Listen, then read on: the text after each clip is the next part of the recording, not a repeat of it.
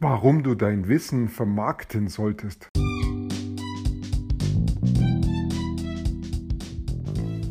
Mein Name ist Peter Martini. Ich bin seit mehr als 30 Jahren selbstständig, die meiste Zeit davon als Techniker. Zukünftig will ich mein Einkommen mit Online-Marketing verdienen.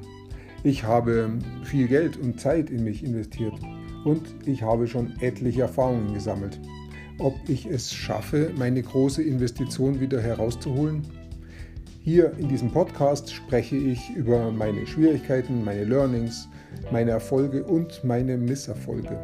Abonniere meinen Podcast, um meine nächsten Schritte zu verfolgen. Das muss so Ende der 80er, Anfang der 90er Jahre gewesen sein, also so um die 1990 herum. Da hatte ich meine Firma schon ein paar Jahre und habe auch schon einige Aufträge bearbeitet gehabt, hatte auch schon Mitarbeiter.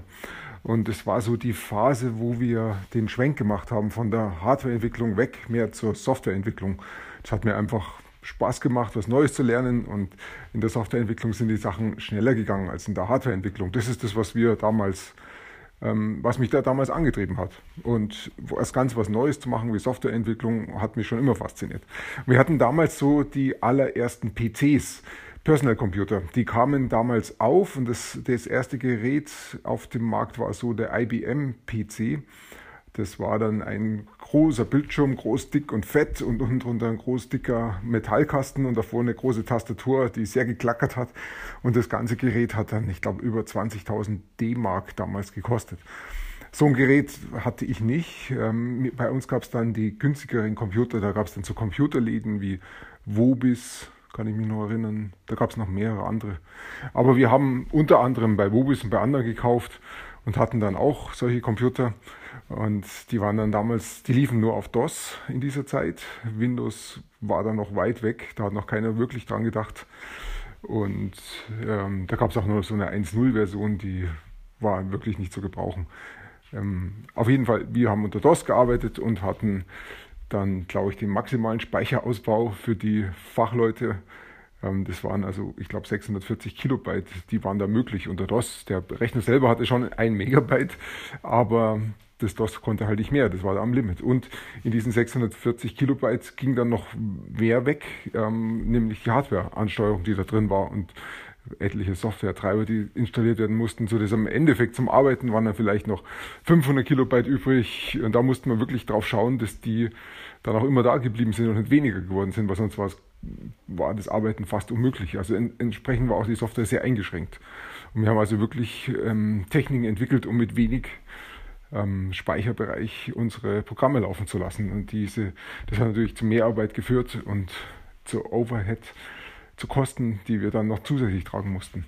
Okay, so war das halt damals einfach. Und ähm, in dieser Zeit haben wir dann auch festgestellt, es gibt eine neue Entwicklung, die Computer miteinander zu vernetzen dann das hätte den Vorteil, dass wir nicht mehr unsere Daten mit einer Diskette hintereinander ähm, umeinander tragen müssen. Also wir hatten wirklich mehrere Computer in einem Großraumbüro, wir saßen nebeneinander an Tischen und beziehungsweise gegenüber und haben unsere Software, die wir da ähm, programmiert haben, dann auf eine Diskette gespeichert, haben die Diskette an den nächsten weitergereicht und der hat sich das dann wieder runterkopiert. Da musste man natürlich dann schon aufpassen, wer hat welchen Softwarestand und wie arbeiten wir miteinander. Aber das haben wir alles irgendwie so hinbekommen.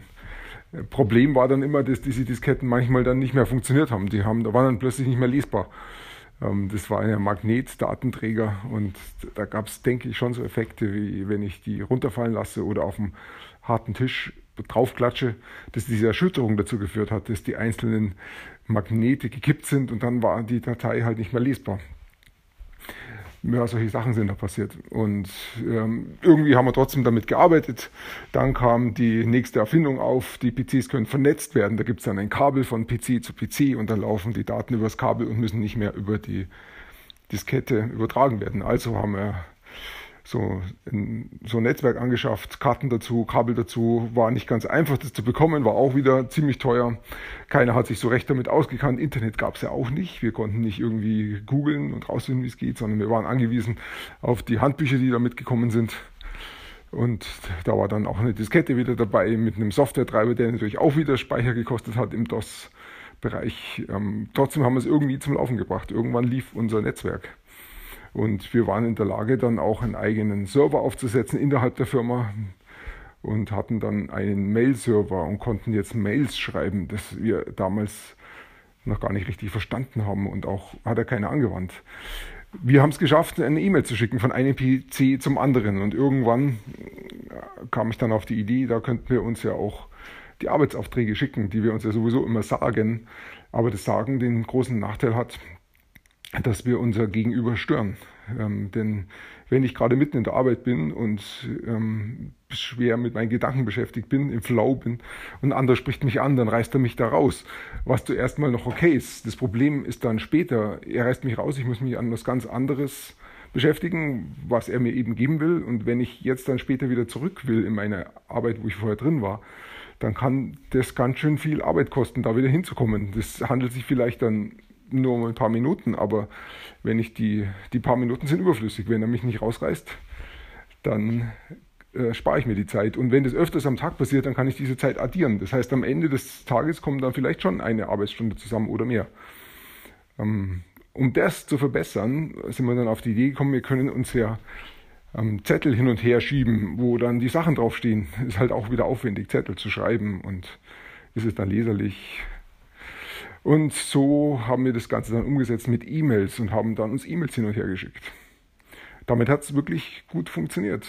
Ähm, damit konnte ich das, was ich meinen Kollegen sagen wollte, einfach reintippen, abschicken. Ich konnte sogar reintippen, hey, lass uns eine Besprechung machen um so und so viel Uhr. Wenn es mehr Sachen waren, die ich nicht so schnell schreiben konnte und alles andere, was ich schreiben konnte, habe ich halt reingeschrieben. Und damit war die Arbeit ähm, entzerrt. Das heißt, mein Kollege konnte weiterarbeiten, er ist nicht gestört worden von mir, ich bin nicht gestört worden von ihm.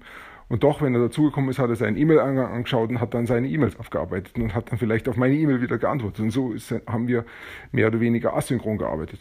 Das Interessante damals war, wir waren in einem Großraumbüro und waren das überhaupt nicht gewöhnt. Und das gab es ja auch nicht um uns herum.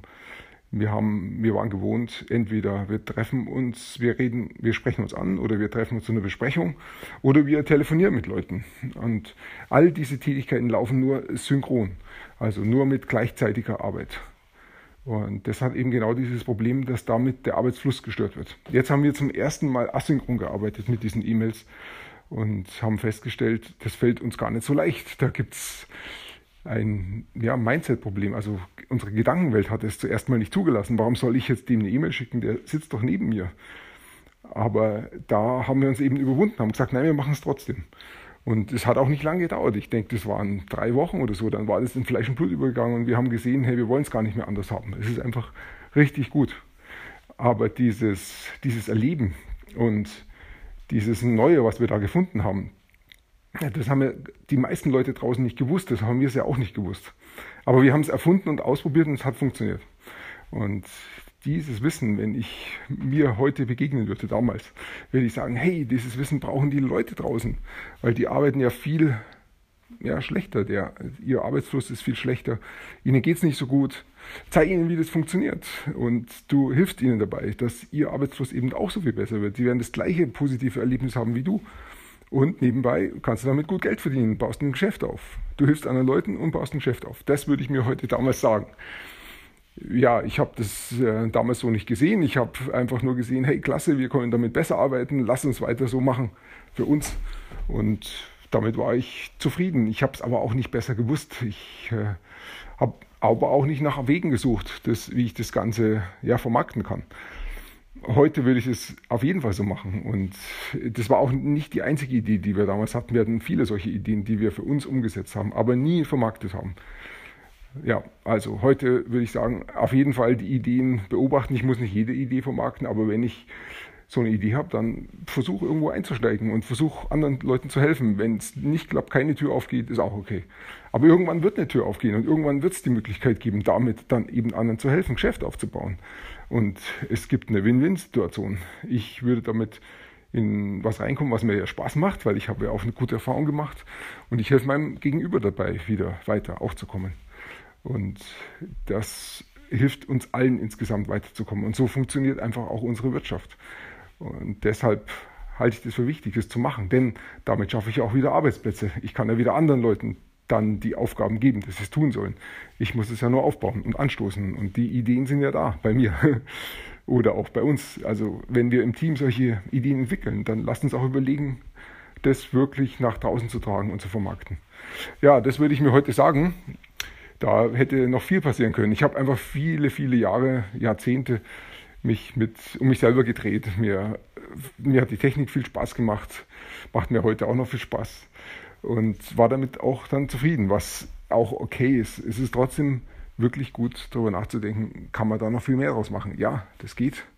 Und ich denke auch, es ist ein Stück weit unsere Aufgabe, wenn wir solche Ideen finden, dass wir damit auch anderen Menschen helfen, damit sie eben auch weiterkommen. So, ich danke dir fürs Zuhören heute. Ich wünsche dir einen schönen Tag und wir hören uns bald wieder. Bis dahin.